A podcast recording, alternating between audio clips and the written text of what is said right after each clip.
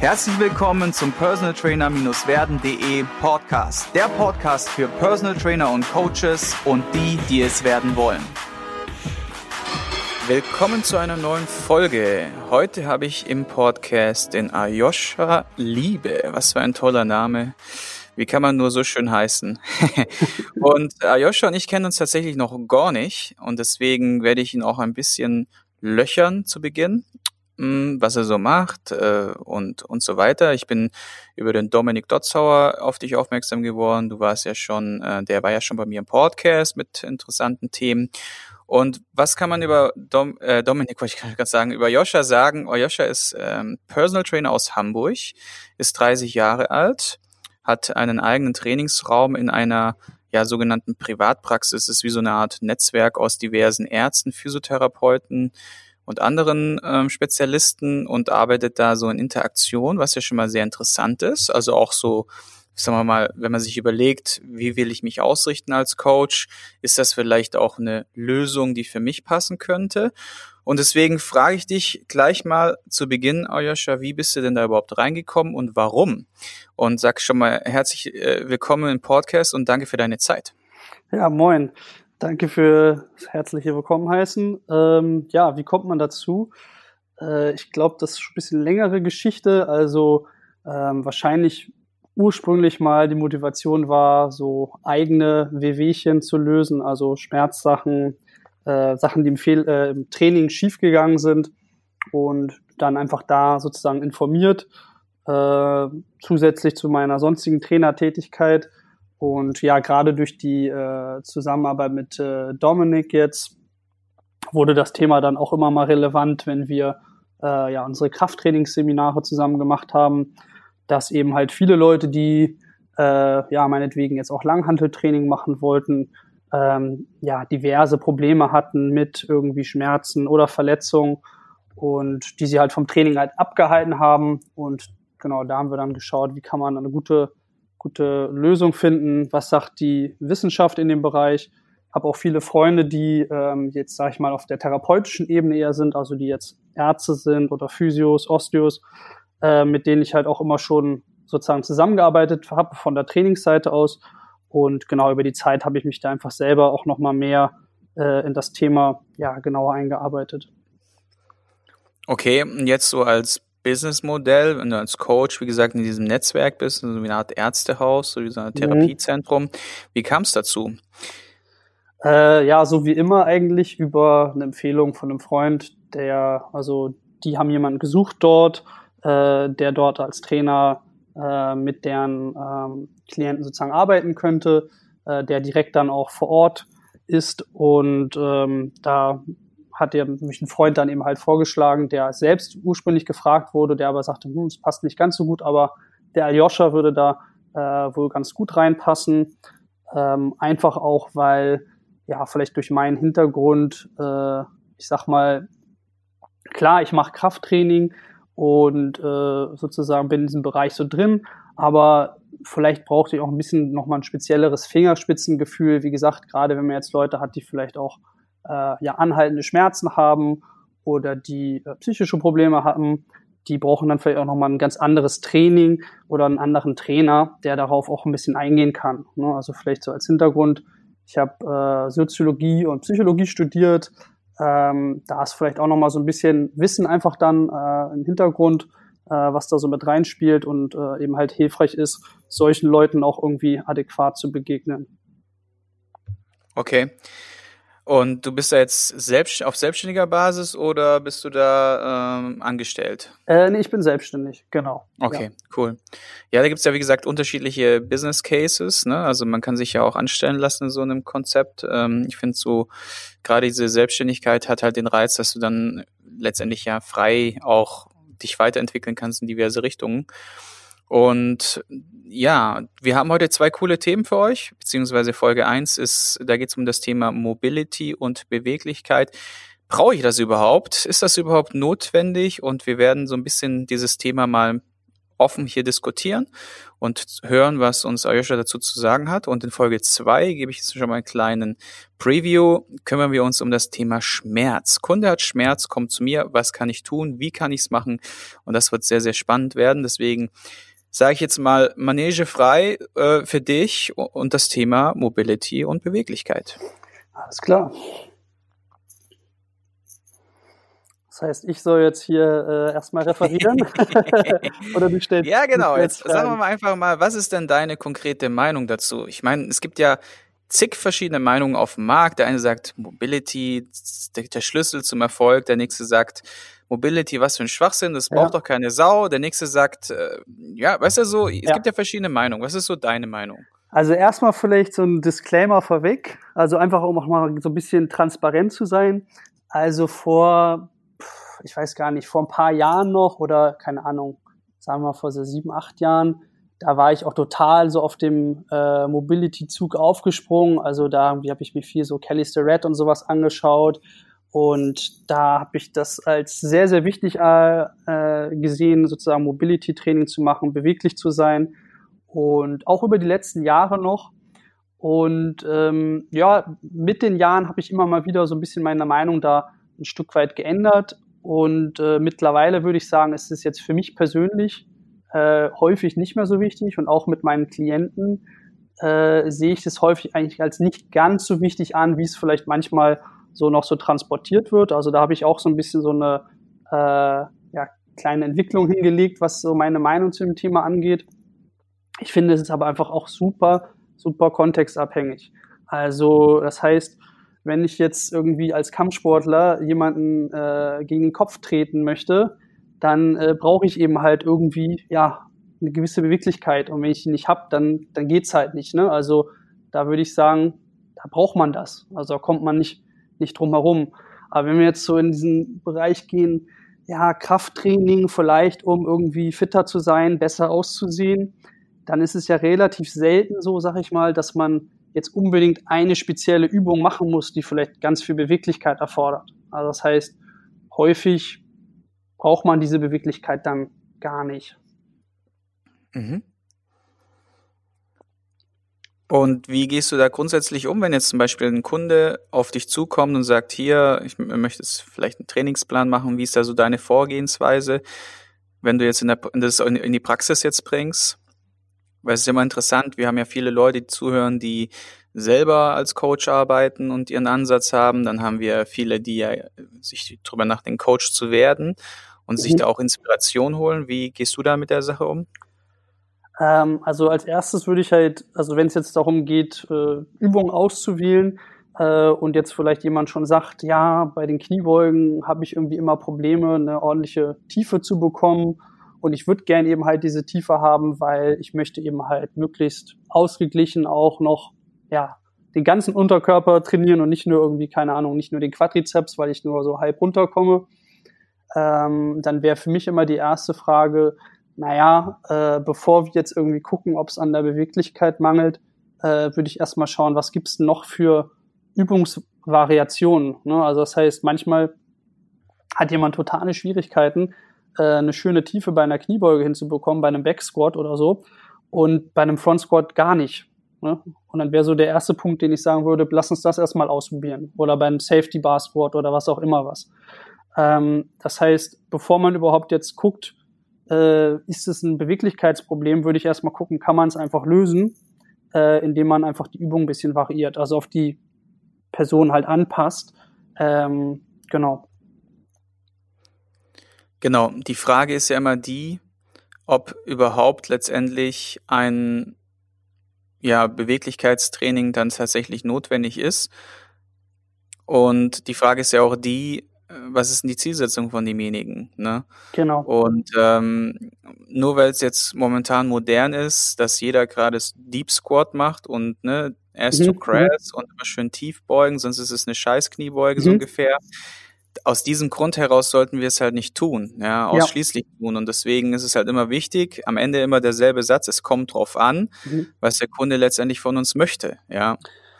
Ja. Und ich sehe das übrigens genauso. Ich habe ähm, ein, zwei Klienten im Online-Coaching, die bei Gott nicht runterkamen. Ähm, und bevor ich jetzt mit denen, bevor ich die jetzt langweile, ja, mit, keine Ahnung, 20 verschiedenen Mobility-Übungen oder lass es von mir aus auch nur fünf sein, hm. um diesen Grad zu, sich zu erarbeiten, was ja auch sehr hartnäckig sein kann, ja, bis man dann das äh, so mal hinbekommt zum Teil, dann kann ich doch eher versuchen, diese mit einer Alternativübung, zum Beispiel einem, wie, du es schon erwähnt hast, zum Beispiel Split Squat mit einem Bein aufgestellt, Vorderfuß aufgestellt zum Beispiel, kommst du ja auch tief in diese Bereiche mhm. rein und stimulierst ähnliche Muskelgruppen oder sogar dieselbe Muskelgruppe halt um und kommst wahrscheinlich auch zu einem Ergebnis, ne?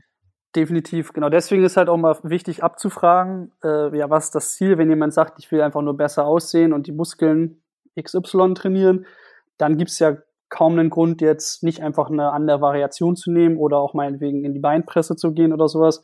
Aber normal ist es ja so, dass viele Leute auch einfach sagen, ich möchte halt gerne tiefe Kniebeugen machen, weil mir macht's Spaß, ich find's cool. Ähm, oder ich habe vielleicht auch das Ziel, meinen Unterkörper mit ja, nur mit Körpergewicht zu trainieren. Und dann brauche ich eben halt ein gewisses Maß an Beweglichkeit, um eine einbeinige Kniebeuge auszuführen oder ein Cossack Squat oder was weiß ich was. Und dann finde ich es halt schon interessant zu sagen, ja gut, äh, wie finden wir, ja, wie du gerade gesagt hast, einen Mittelweg, wo wir äh, Fortschritte machen können, was vielleicht die Kraft und die Muskulatur angeht und eben halt gleichzeitig auch noch die Beweglichkeit erhöhen. Und dann gibt es natürlich da äh, schon, sag ich mal, ähm, Übungsvariationen, die dafür eher geeignet sind und welche, die halt dafür weniger geeignet sind. Also ich finde halt zum Beispiel auch, ähm, wenn jemand jetzt wirklich ein Anfänger ist und Beweglichkeit ist nicht da, finde ich zum Beispiel ein Goblet Squat finde ich eine super geile Sache. Ähm, die meisten Leute fällt ein Goblet Squat extrem leicht. Sie können sehr, sehr tief gehen und kriegen schön viel Bewegung in die Hüfte, in die Fußgelenke und können ähm, einfach nur damit, dass sie vielleicht die ersten zwei, drei Wochen äh, die sie sozusagen mit dem Training einsteigen, einfach mal einen Goblet Squat mal ausreizen, also bis der vielleicht in den Armen einfach zu schwer wird, können die einfach super viel Beweglichkeit aufbauen und wenn die dann Bock haben, können die direkt danach entspannt mit, äh, mit einer Langhantel auch eine ordentliche Kniebeuge machen. Ne, und das mhm. kann ja gerade auch jetzt, sagen wir mal jetzt, ich hatte jetzt ein paar Online-Coachings äh, mhm. während Corona-Zeit. Equipment ist vielleicht gar nicht so viel da, vielleicht ist nur eine Langhantel da, vielleicht ist nur eine Kurzhantel da und äh, okay, wie kriegt man jetzt genug Intensität in die Beine rein? Ähm, für sowas ist das dann halt schon cool, ne? wenn man dann vielleicht nicht alles an Equipment da hat, nicht irgendwie immer sich sozusagen da drauf anpassen kann, dann holt man sich halt die Intensität über die größere Range of Motion oder eben halt durch ähm, ja, Bewegungen, wo, wo man dann vielleicht auch äh, mehr Beweglichkeit eben halt braucht. Und so kann man das dann aufbauen. Mhm.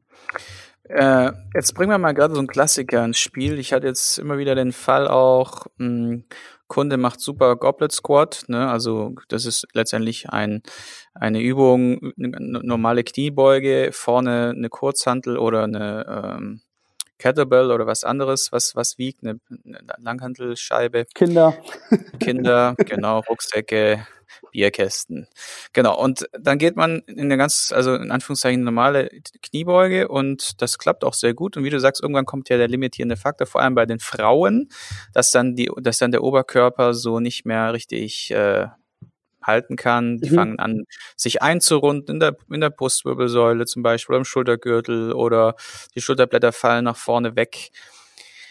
Oder sie kippen irgendwie ungünstig dann ab einer, ab einer bestimmten Intensität oder sie haben einfach schlichtweg zu wenig Kraft. So. Der nächste Step wäre ja zu sagen, okay, jetzt gehen wir mal unter die Langhantel.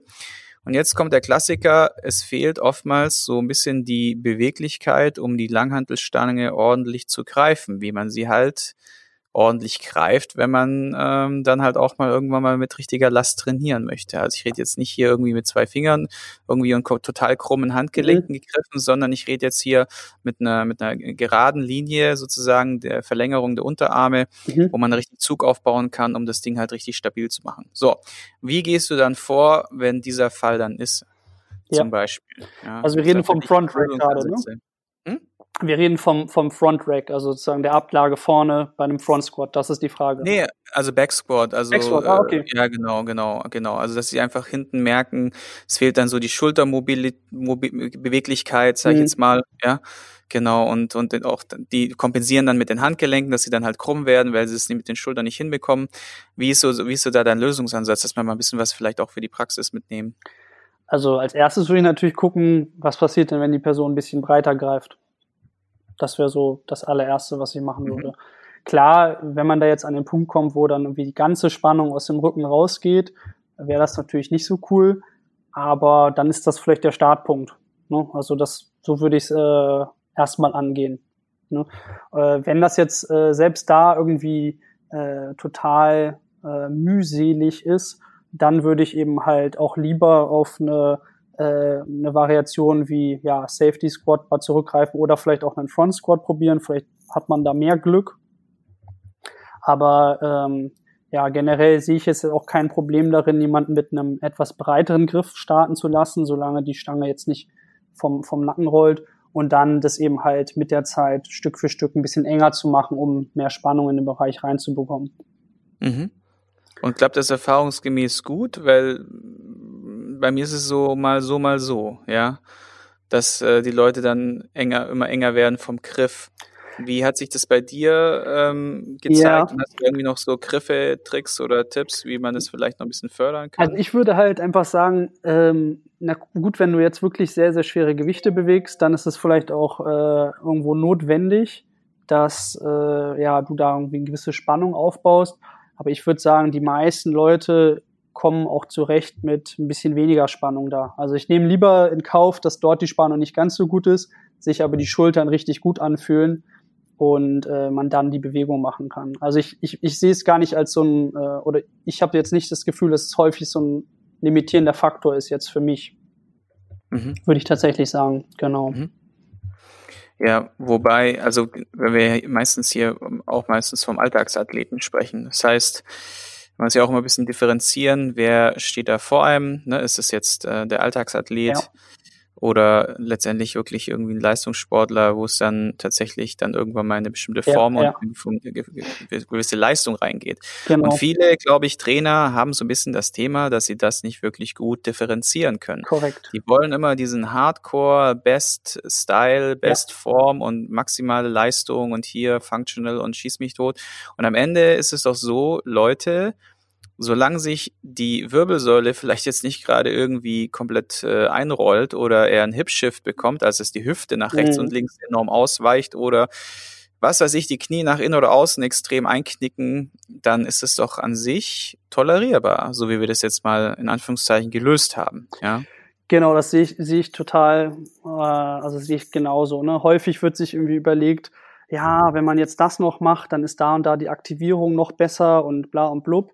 Aber am Ende des Tages, wenn sich die Person besser fühlt unter der Stange, dann wird die wahrscheinlich auch absolut eh mehr Gewicht bewegen und dann ist das mit der Aktivierung auch äh, erledigt. Ne?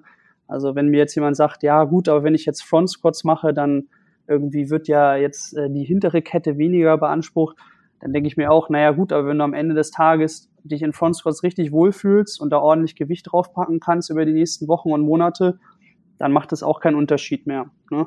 Also und wie du sagtest, ja, häufig haben die Leute, die, die denken, sie haben es mit Leuten zu tun, die, keine Ahnung, Kraft-3-Kämpfer sind, die vom Boden auf jeden Fall heben müssen, die halt eine Kniebeuge hinten machen müssen, die halt Bankdrücken machen müssen.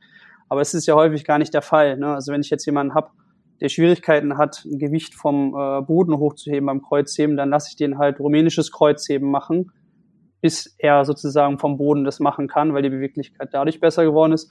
Oder der erhebt halt einfach von Blöcken. Ist ja auch in Ordnung. Also die paar Zentimeter machen das dann auch nicht mehr äh, aus.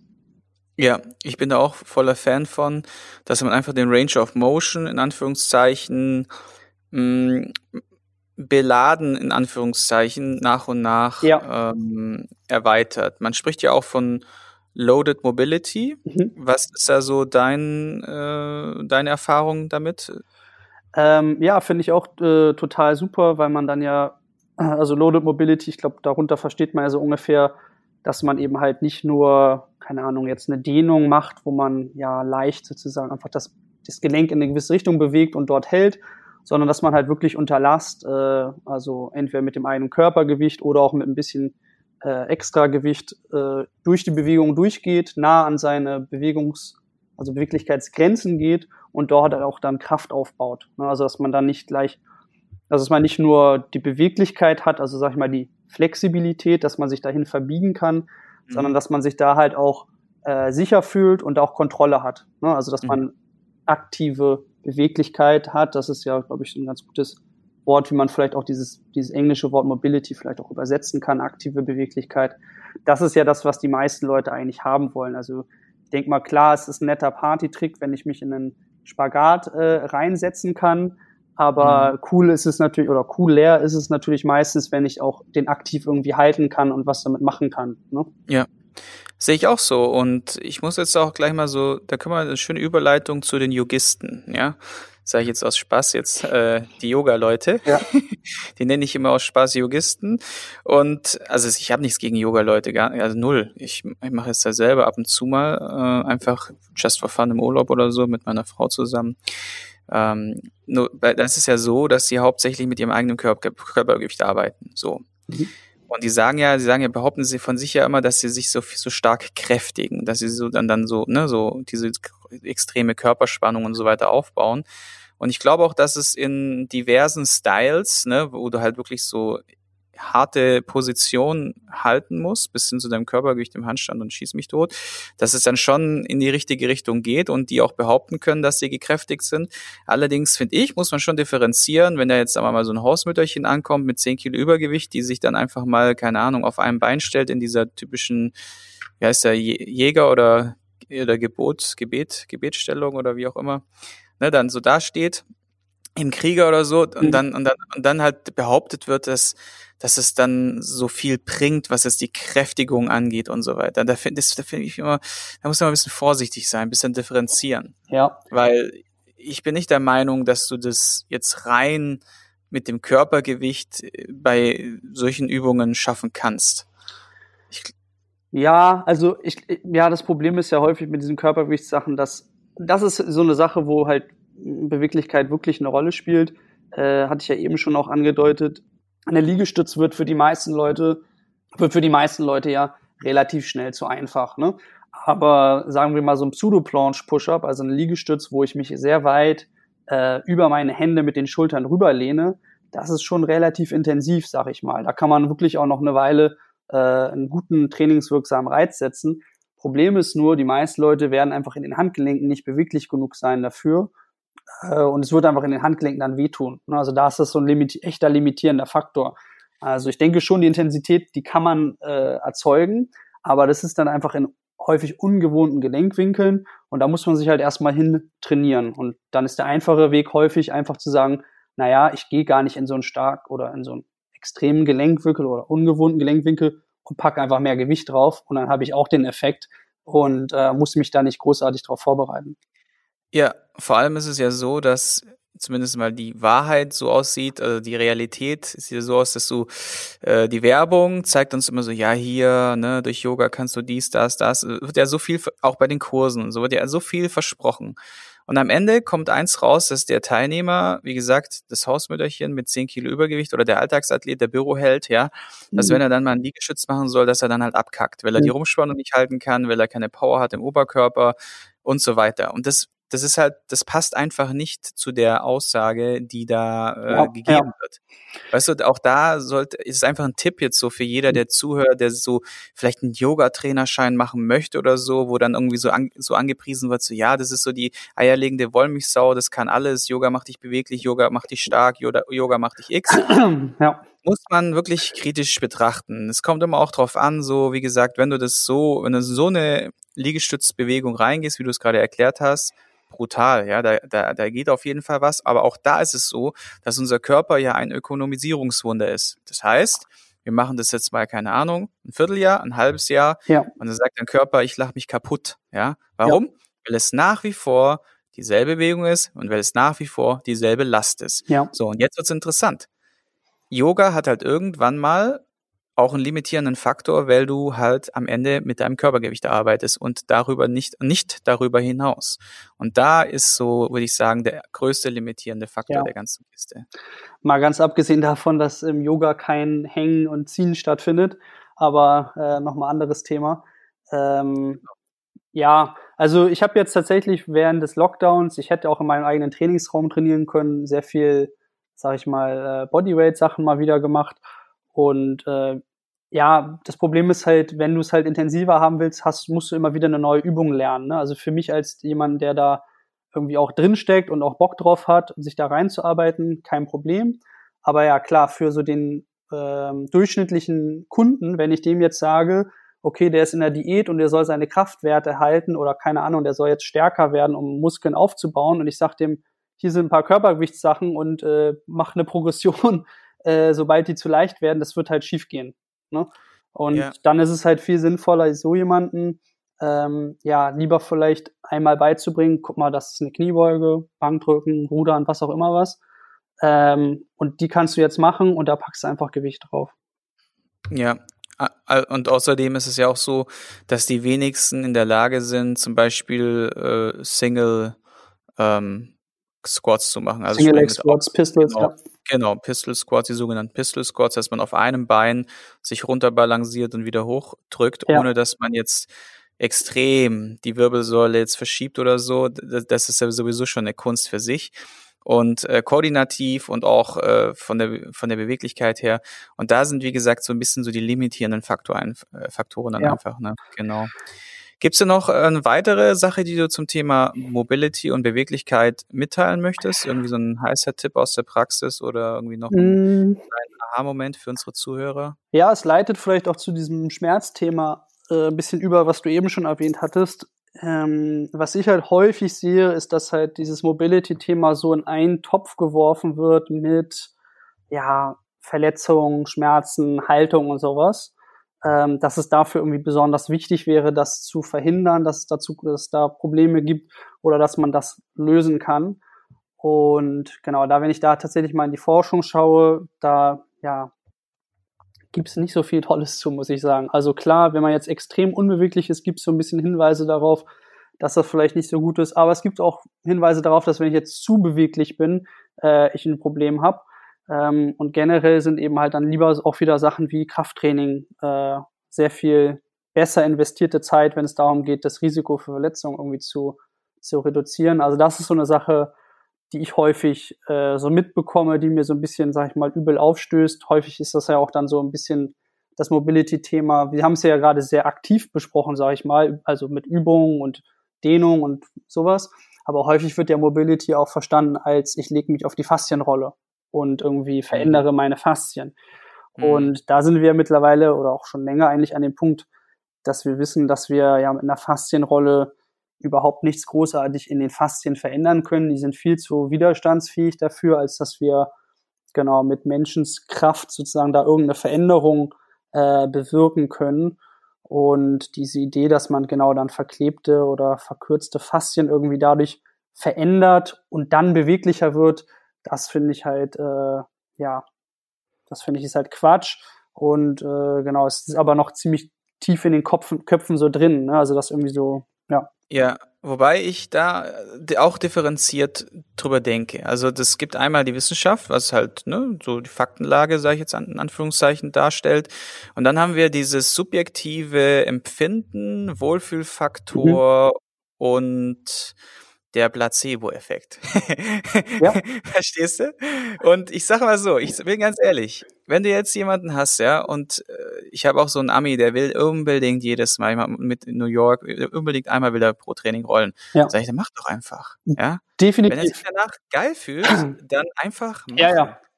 Und ich meine, du musst ja jetzt nicht dran glauben oder irgendwie das hypen oder so ja. oder voll dagegen reden, das ist auch Bullshit, dem rausreden, ja. das ist ja auch so, du gehst ja einfach nur einen Widerstand ein, der gar nicht, der gar nicht notwendig ist. Schau mal, der macht 95, 98 Prozent genau das, was ich ja. ihm empfehle. Wenn er sich dann noch äh, ein paar Mal drüber rollt und das als, als im Wohl äh, empfindet, ja. das ist, das ist doch eine geile Sache. Also jetzt in der, in, in so einem, äh, in so einer Klienten-Kundensituation würde ich auch da überhaupt, also warum da in Konfrontation gehen? Ne? Also vor allem auch, wenn wir da auch in die Forschung schauen, es gibt ja auch äh, Forschung dazu, die zeigt, wenn ich mich rolle, bin ich danach ein bisschen beweglicher. Wenn ich mich rolle, dann kann ich Schmerzwahrnehmung ein bisschen verändern irgendwie oder der Muskelkater wird äh, als weniger intensiv empfunden. Also das sind ja auch echte Effekte. Was mich nur, äh, und also deswegen sage ich auch jedem, wenn es dich gut fühlst, dann mach's. Mach's aber nicht so intensiv, dass du dich nicht gut fühlst, was irgendwie eigentlich logisch sein sollte. Aber für manche Leute, die übertreiben es halt total. Also die haben einen Bereich, der ist sensibel und dann gehen die super aggressiv da rein und der Bereich wird einfach nur noch stärker sensibilisiert. Also das wäre ein Problem, wie ich finde. Mhm. Ähm, und ja, mir geht's einfach nur darum, dass dieses Narrativ dahinter eben halt, dass man das halt nicht noch mittransportiert, weil das einfach sehr viele, wo wir gerade schon beim, beim Thema Placebo sind, einfach sehr viele Nocebos transportiert. Ne? Also wenn ich jetzt sage, ja, das ist verklebt und verkürzt und solche Sachen, dann äh, setzt sich ja auch ein Gedanken in den Kopf von der Person, dass irgendwas falsch ist oder krankhaft. Und dafür gibt's eben halt eigentlich gar nicht so die, die Evidenz und da bin ich dann einfach sehr vorsichtig, mhm. äh, sowas halt zu transportieren, also zu kommunizieren. Ja. absolut. Und es gibt ja auch diesen Klassiker, lernt man in jedem B-Lizenz-Trainerschein, würde ich jetzt einfach mal behaupten, vermeide Negationen. Ne? It's so simple. Nur, wenn man mal ehrlich ist, wenn man auf der Fläche so durch die Gegend latscht, dann sehe ich im Grunde nur lauter Dirigenten, die den Kunden irgendetwas verbieten und irgendwie den Teufel an die Wand malen und Gefahr, Gefahr hier, Gefahr da und ne? Ja denkst so, Mann, ihr seid doch Gesundheitstrainer, ja, ja? ihr seid keine keine hier äh, Apostel, die durch die Gegend rennen und irgendwelche Seuchen und weiß der Geier was, ne, verbreitet. Also das ist, ja, da wirklich einfach mal ein kleines Game. Jeder, der jetzt zuhört, schaut euch mal na, beobachtet euch mal selbst in der Vogelperspektive, seid mal ein bisschen achtsam, geht mal in euch in eure Trainingseinheit. Wie oft sagt ihr, macht das nicht oder vermeide das, ne? Und oder oder vorsichtig bei oder oder wenn einer kommt und das ist immer der Klassiker, es kommt einer mit Verspannungen, oh ja, das könnte, das könnte eine Wirbelverschiebung sein, das könnte X, das könnte Y sein.